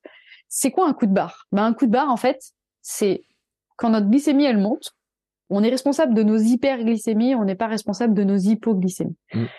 Je mange, je fais monter ma glycémie. Donc, plus je vais avoir un, des aliments à index glycémique élevé et à charge glycémique élevée, plus ma glycémie va monter. Donc on a compris le mécanisme. Hein. Plus mon repas va être long, gros, copieux, avec des index glycémiques à l'intérieur qui sont chargés, a priori quand même plus euh, l'index va monter. Même si bien sûr je peux faire un très gros repas avec plein de brocolis, plein de choux de Bruxelles et plein d'houmous. Les festins chez toi, c'est voilà. Hein, mais Ah bah moi en ce moment c'est ça. Mais bon, voilà. Euh, et donc là ma glycémie elle va pas beaucoup monter. Ok? Hmm. Donc attention, je parle d'un gros repas euh, un peu festif. Bon. Euh, si on rajoute de l'alcool en plus, j'ai oublié de le préciser, mais la bière, elle est à 110 d'index glycémique, donc elle est plus haut que le Élevé, ouais. Voilà. Donc euh, voilà, on, se donne un peu un truc type. Bah là, effectivement, on va avoir une grande augmentation de, de, de la glycémie. Qu'est-ce qui va se produire dans le corps? Ben, le corps va venir capter dans le sang toutes les molécules de glucose en excès. Et donc, il va venir capter le, le sucre, ce qui fait que notre glycémie va monter. Sauf que là où il y a un petit euh, point négatif dans notre organisme, c'est qu'en fait le corps il n'est pas capable de se dire stop, il faut que je m'arrête. Là, on va être à 1 gramme puisque c'est 1 gramme la moyenne. Très souvent, il va aller piocher plus de molécules de glucose dans le sang que ce qu'il devrait faire pour être simplement à un état euh, normal, mm. stable. Et donc, en fait, qu'est-ce qui se passe? Bah, Il va aller piocher un petit peu plus de sucre que prévu.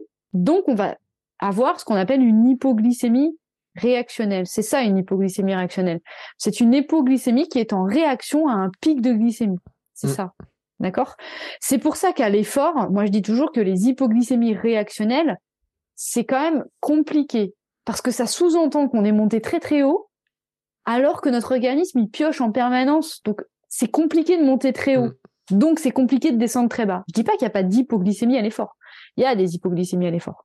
Mais les hypoglycémies réactionnelles, c'est-à-dire en réaction à un pic de glycémie, c'est plus rare à l'effort. Ça peut arriver, hein. Si euh, on mange trop de gel d'un coup, qu'on a vraiment, quand on a une super fringale, on va trop manger, ça peut arriver. Mais en temps normal, c'est pas, c'est pas ce qui est le plus fréquent, on va dire. Ok? Et donc, ce pic de cette hypoglycémie là, eh ben, elle entraîne une fringale. Elle entraîne vraiment un coup de barre qui va se manifester par de la fatigue, par une difficulté d'attention, c'est une évidence, par une difficulté de concentration. Et très souvent, en fait, c'est des moments où on est, on est faible. Euh, je ne sais pas si tu as des caractéristiques, euh, toi, Bertrand, qui te viennent euh, quand tu es en hypo, mais... Moi, je suis jamais en hypo, moi. jamais en hypo, toi? Non, mais c'est une blague. Non, mais après, enfin, faut, faut dire un truc sur l'hypo réactionnel, c'est que plus tu as un IG haut et plus ton hypo est élevé. Ouais. Ton hyper est élevé. Plus l'hyper est élevé et plus l'hypo va être importante. Et basse. Ouais. Voilà, mm. être basse. Mm. Donc, plus on mange des glucides, du sucre, etc. Mm. Et donc, tous les trucs transformés, les gâteaux, comme tu citais. Et plus on a de chance que le contre-coup soit important. Mm-hmm. Quand on est dans du moyen, ça monte moins haut, mais ça baisse moins. Et quand on est dans du bas, ça monte encore moins haut.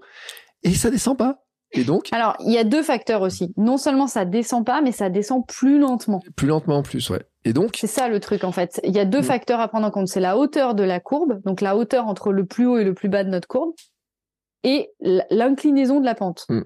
Tu l'as dit, hein, tu as raison. C'est très bien ce que tu as dit. Plus, plus on, c'est vraiment très bien résumé et j'ai pas été aussi loin et je te remercie de cette précision. Et effectivement, il faut vraiment envisager que si ça descend doucement, c'est très bien.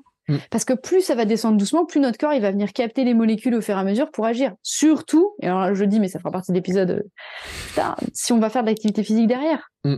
Parce que quand on va faire de l'activité physique, il faudra faire attention à cette fameuse, pour le coup, hyporéactionnelle. On expliquera pourquoi. Mais donc là, on comprend vraiment que notre corps, il peut être très vite soumis à des montagnes russes. Pourquoi? Comme le dit Bertrand, si je suis très très bas en termes d'hypo, bah, mon corps, il m'empêche quand même plutôt bien fait qu'est-ce qu'il va faire? Il va euh, relarguer dans le sang des molécules de glucides pour revenir à un état. Euh... Sauf qu'il n'y arrivera jamais vraiment seul, et c'est là où il nous dit. Enfin, si, il va y arriver. Hein, si on le laisse faire, il va y arriver. Mais mm. le problème, c'est qu'en fait, avant que lui le fasse, il nous envoie des signaux en nous disant coucou, j'ai la, j'ai la faim, j'ai faim, j'ai faim, j'ai faim. Et, et on n'est pas bien, et on a vraiment super faim. Et, et en fait, euh, ben on va manger avant que lui ne réagisse. Mm. Donc il y a deux stratégies. Soit on essaye de pas faire d'hyper avant, Soit quand on a une hypo, on écoute le signe de l'hypo et on essaie, voilà. Mais c'est très compliqué. Donc, moi, moi, je dis toujours, il faut essayer de lisser les courbes. C'est-à-dire, on n'arrivera jamais à avoir des courbes ultra lisses et on n'arrivera jamais à ne plus avoir de pic de glycémie. Mm. Ça reste, ça reste la vie. Et donc, le but, c'est en fait, sur le temps, d'avoir le moins de pics et de monter le moins haut possible, le moins souvent possible. C'est ce que mm. je dis toujours. Et donc, en fait, pour ça, eh ben, en fait, il y a des stratégies. Euh, notamment la question de à quel moment je mange et qu'est-ce que je mange. Mm. Donc là, c'est toi le maître du temps. Est-ce qu'on a le temps de non, mais ça, on en parlera la semaine prochaine parce que je pense que ça mérite vraiment euh, de détailler vraiment les stratégies. Mais parce qu'au départ, on avait prévu d'en parler aujourd'hui, en fait. il y a quand même un truc que les gens doivent se dire qui est important, c'est que euh, s'ils ont un coup de barre et je pense que c'est un exercice qu'ils peuvent faire dans la semaine, de noter un petit peu ce qu'ils mangent le matin au petit déjeuner, qu'ils mangent la journée, etc. et ils comprendront la semaine prochaine que s'ils ont un coup de barre, ce fameux coup de barre à 10h, 11h, et que euh, ils ont euh, les barres chocolatées dans le distributeur de la cafette qui leur fait de l'œil, et que si au petit déjeuner ils sont goinfrés ou même pas de certains produits qu'on des IG hauts, et il faudra vérifier après ce que c'est comme produit, mais de faire le listing déjà, peut-être qu'ils trouveront l'indication et peut-être qu'en variant des fois certains éléments à certains moments de la journée, peut-être qu'ils pourraient noter des fois qu'il y a des différences. Je pense que c'est un bon indicateur. Et après, génial ce que tu fais. comprendront la stratégie parce que moi, tu sais, dans ces indicateurs d'IGO, il y a des produits, tu sais, que les gens disaient oui, mais c'est sain. Par exemple, tu prends un petit jus d'orange tous les matins au petit déjeuner, etc. Mm. Et moi, je dis, mais non, arrête ce truc-là. C'est génial ce que tu dis parce qu'il faut, il faut différencier ce qui est sain Mm. ce qui ce qui est sain de ce qui nous apporte de l'énergie ou mm. ce qui est calorique aussi. Mm. Euh, et puis on a on est c'est très très très intéressant ce que tu dis. On est dans une société dans laquelle on est ultra conditionné par des schèmes euh, sociaux et des et, et, en fait des choses qui sont ancrées dans nos mentalités dans ce que j'appelle moi l'inconscient on discute avec nos parents ou nos grands-parents, en fait, on a l'impression, moi, alors moi, j'ai l'impression que je mange mal parfois pour eux. C'est ça qui est très drôle. moi aussi. Et, en fait, ce qui est dingue, c'est qu'au final, les, les, données scientifiques ont très, très largement évolué depuis quelques années sur la nutrition. Euh, et, et, moi, quand j'essaye d'expliquer à ma grand-mère la différence entre un index glycémique bas et lent, et que je lui dis, mamie, les sucres lents, les sucres rapides, ça n'existe pas, elle ne comprend rien. Mm. Euh, donc euh, voilà, donc c'est juste, c'est juste très, drôle. Mais ce que je veux dire, c'est que il faut aussi avoir suffisamment d'armes, euh, comme tu le dis, et c'est très bien cette idée de suivre un journal tout au long de la semaine. C'est vraiment le conseil qu'on vous donne. Euh, de noter tout au long de la semaine ce que vous faites. Et comme ça, vous allez pouvoir vraiment comparer. Parce que une nouvelle fois, on n'est pas objectif avec ce qu'on mange. On a tendance non seulement à minimiser, mais aussi à oublier. Ah, mm. ah oui, tiens, j'avais pris deux carrés de chocolat. Ah bon, deux? Non, mais non. Et bien, alors que si on les note, on sait qu'ils sont là, quoi. Voilà. Et sinon, on les a oubliés, quoi. Mm. Euh, donc ça, c'est assez, euh, c'est vraiment important et, euh, et c'est une très bonne idée que tu as eu, Bertrand, je pense, de dire ça parce que réécouter l'épisode de la semaine d'après avec euh, avec le filtre du journal, de mm. toute façon, c'est, enfin moi, c'est personnellement, c'est ce que je fais en naturopathie, par exemple, c'est un truc que je fais d'emblée, de demander aux gens de faire un suivi euh, de, de, ce qu'ils consomment sur la semaine. Donc euh, effectivement, c'est, c'est une très bonne idée et chacun pourra le faire de manière autonome. Ouais, en notant un petit, un petit peu aussi, moi je note les humeurs, tu sais, c'est euh, est-ce que je suis grognon, pas grognon. Euh, tu vois, tu me demandais, tu me demandais en fait un, un, effet que ça a chez moi. Il y a le sommeil qui joue, mais il y a aussi, tu sais, ce côté un peu fringal, euh, l'envie d'aller taper dans certains trucs. Et je le dis parce qu'un jour on parlera du fameux jeûne, jeûne intermittent, etc. Et je dis pourquoi chez moi c'est un truc qui est catastrophique parce que justement il me transforme en grognon qui va aller vider tous les tous les placards. Mais euh, je sais pourquoi, hein, etc. Mais c'est vrai de noter un petit peu le sentiment qu'on a, à quel moment on commence à avoir faim, comment on gère, etc. C'est c'est vraiment un truc qui est qui, qui est intéressant, qui est, qui qui montre vraiment certains éléments, même si bien sûr du moment qu'on commence à faire un journal, on commence à devenir un peu plus sérieux aussi dans notre pratique, c'est-à-dire qu'on modifie un petit peu notre comportement en disant ouais, vraiment je vais oser marquer ça dans mon journal que je me suis coiffré de, de tant de trucs, etc. Mais c'est vrai, et parce qu'on en parlera après, il y a plein de trucs sur les IG, sur les charges, etc. Sur, sur, on peut, il y a plein d'aliments qui ont des variations, qui ont des variétés et tout. Et c'est vrai que c'est mieux d'en parler dans un autre épisode, euh, parce que ne, ne serait-ce que n'empêche, je pense qu'on pourrait être capable presque de faire un épisode complet rien que sur le petit déj et la matinée. Franchement. Ouais, mais t'as raison, c'est sûr. C'est un truc. Avec le jeune et tout, bien sûr. Avec mm, ces mm. histoires-là, mm. parce que l'autre jour, j'ai eu des questions dans le live sur Instagram sur moi, je veux, quelqu'un qui me dit, moi, je fais du, euh, du sport le matin, je prends pas de petit déjeuner et mon repas, il est à 13 heures. Et à un moment donné, tu ah te dis, waouh, attends, moi, je tilte. Une autre question qu'on a eue, et on, GG, je t'oublie pas, on, va répondre à ta question un de ces jours, qui disait euh, un truc du style, du style, bah moi, je vais courir et tout, et puis je prends une barre euh, sucrée ou je sais pas quoi, et puis après, dans le reste de la journée, ça, y a un truc qui coince. Donc toutes ces gestions là, il y a beaucoup d'éléments donc on pourra aborder et qui souvent se situent, je trouve moi le matin. Mais bon, pour ça qu'on fera un épisode un petit peu spécial là-dessus. Euh, et on verra hein, euh, si euh, combien de temps on tient sur le, petit De toute façon, moi je trouve que cette logique elle est intéressante. C'est-à-dire au début on part avec une idée, on peut pas savoir ce qu'on va dire, et au contraire je trouve ça bien aussi que les gens entendent que nous on se fixe un plan mais qu'on accepte euh, cette idée de ne pas suivre notre plan au détriment des informations qu'on peut leur communiquer. Et je mm. trouve ça très bien en fait. On est ultra transparent avec vous et vous commencez à, nous connaître euh, et du coup vous voyez comment on fonctionne avec Bertrand. Et je pense que ça c'est vachement bien parce que si on se mettait des barrières, euh, ben on donnerait pas toutes les infos qu'on a envie de vous donner. Et, et, donc moi je suis totalement pour ce mode de fonctionnement quoi. Et eh ben voilà, et eh ben écoute, c'est ce qui va clôturer leur perf du jour. Euh... Leur perf. c'est pas moi. Alors et, et, vraiment, je vais le dire à un certain, euh, euh, parce que j'ai vraiment reçu un message Instagram, il va se reconnaître. Et euh, j'adore les discussions et tout, mais qui me dit ah bah j'ai fini d'écouter leur perf du jour et tout. Euh, j'ai reçois, on reçoit plein de messages. On va presque faire un jeu de mots maintenant. Leur, leur perf. Ouais, leur perf. Donc leur perf se termine. Euh, et on, c'est bien parce que comme ça, on sait déjà de quoi on va parler. Mais en fait, on a, on a tout le plan du mois de février, donc qui est en train de déborder sur le mois de mars.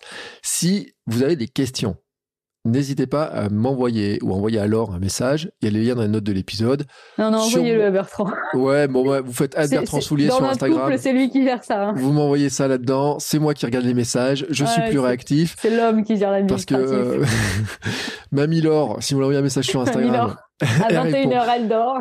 Elle dort à 21h. Elle se réveille à 9h du matin. Entre temps, vous pouvez lui envoyer des messages. Non, mais, ah, hé, écoute, et tout. Et puis voilà, donc envoyez-moi les messages, moi je stocke les messages. lui à lui, voilà. J'enregistre, vous faites ad Bertrand Soulier sur Instagram. Sinon, bien sûr, je mets les liens vers ton site internet. Euh, je mettrai le lien vers ton compte Instagram quand même. Non, c'est une plaisanterie, mais si vous suivez mon compte Instagram, je retweet souvent, je rediffuse, mais souvent ton, ton nom de ton de coaching. Et tu es adorable, euh, Bertrand. Voilà, et vraiment hein, sur ce truc-là. En fait, c'est une plaisanterie, mais je pense que c'est une qualité. Et un jour, on parlera. Je pense qu'il faudra qu'on parle quand même de la, des réseaux sociaux et de la performance, parce que je ah, pense qu'il y a un vrai sujet. Hmm quand on va dans une salle de sport, quand on regarde le nombre de personnes qui passent plus de temps à regarder leur téléphone qu'à soulever de la barre, de la fonte, il y a un moment donné, je me dis, là, il y a un truc qui cloche et on pourrait vraiment parler de l'encadrement, de l'engagement, etc. du truc dont on parlait sur l'interpersonnalité, là. Oh vache, mince, j'ai fait un lien sans m'en rendre compte. Bon, mais écoute. Mais oui. Non, eh ben, C'est au programme du mois de mars, je crois. Je crois que c'est dans le programme du mois de mars. Et oui, parce qu'il y a des sujets comme ça. Oh, punaise, j'avais, euh, j'avais presque oublié, mais pas vu ce il a des super idées et il en minimise les effets. Bon, et ben voilà. Donc la semaine prochaine, on continuera à voir cette journée-là. Donc d'ici là, vous avez des petits exercices, notez les choses. Dans les mm. liens, dans les notes de l'épisode, on marquera les petites formules mathématiques que tu as fait. D'ailleurs, j'ai fait le calcul. Il y a un truc que je dois, qu'il faut vraiment pas oublier. Il faut que les gens le disent. Euh, dans une des formules, j'ai vu que tu avais un multiplicateur qui était appliqué. N'oubliez pas le multiplicateur. quand même, parce que ça change beaucoup les choses euh, sur l'une des formules. Si on met le multiplicateur ou si on met pas le multiplicateur, ça change énormément les choses. Euh, parce que le premier chiffre, j'ai dit, voilà, mais j'ai rien à manger. Et puis en fait, avec le multiplicateur, oui, tout d'un coup, ça rentre dans quelque chose qui me semble plus logique. Donc n'oubliez pas les multiplicateurs, créez des petits multiplicateurs. Je vous mettrai le lien dans les notes de l'épisode, on fera des petits trucs. Je me demande même, tu vois, si j'ai un peu de courage, si je ferais pas un petit calculateur, un petit truc comme ça, les gens remplissent comme ça, mais on verra. Bref, vous aurez la surprise. Euh, en tout cas, on vous mettra toutes les formules mathématiques. Euh, Laure, t'as un petit mot à rajouter ou t'as pas un petit mot à rajouter? Parce que là, 19h22, c'est bientôt l'heure d'aller te coucher. Là, je finis ma semaine, je baisse d'énergie. Alors, je suis pas en hypo pour le coup, mais je suis en baisse d'énergie. Je pense que là, il est temps que j'aille me coucher. Non, je plaisante. C'est toujours un plaisir d'être avec toi, Bertrand, et, je te remercie encore. Et c'est vraiment de mieux en mieux. en fait, t'oses pas dire que je t'épuise. Mais... Ah non, j'adore, j'adore. C'est de mieux en mieux, de mieux en mieux. Bon, eh ben écoute, on se retrouve la semaine prochaine. Vous connaissez le programme, vous avez vos exercices. Et tu sais quoi, je vais faire aussi l'exercice moi aussi sur mon petit carnet. Je vais noter un petit peu, voir les trucs, etc. pour me rendre compte un petit peu, de voir un petit peu les, petites variations que je peux avoir sur les. Euh, on va rigoler. Je pense qu'on va rigoler parce qu'il y a quand même des belles variations. Je peux te garantir que demain déjà, ça va se faire péter le, le, le bide. Demain samedi, parce qu'on enregistre vendredi avec les bugnes. Mardi Gras arrive. Je vous dis pas que Mardi Gras, hein, c'était pour faire du gras. Après, on fera carême. On verra si on fait carême. On parlera du jeûne à ce moment-là. Et en attendant, je vous mets tous les liens dans les notes de l'épisode et on se retrouve la semaine prochaine. Laure, merci beaucoup et on se retrouve tous la semaine prochaine. Merci à toi, Bertrand. Beaucoup, beaucoup, beaucoup. Ciao, ciao. Au revoir.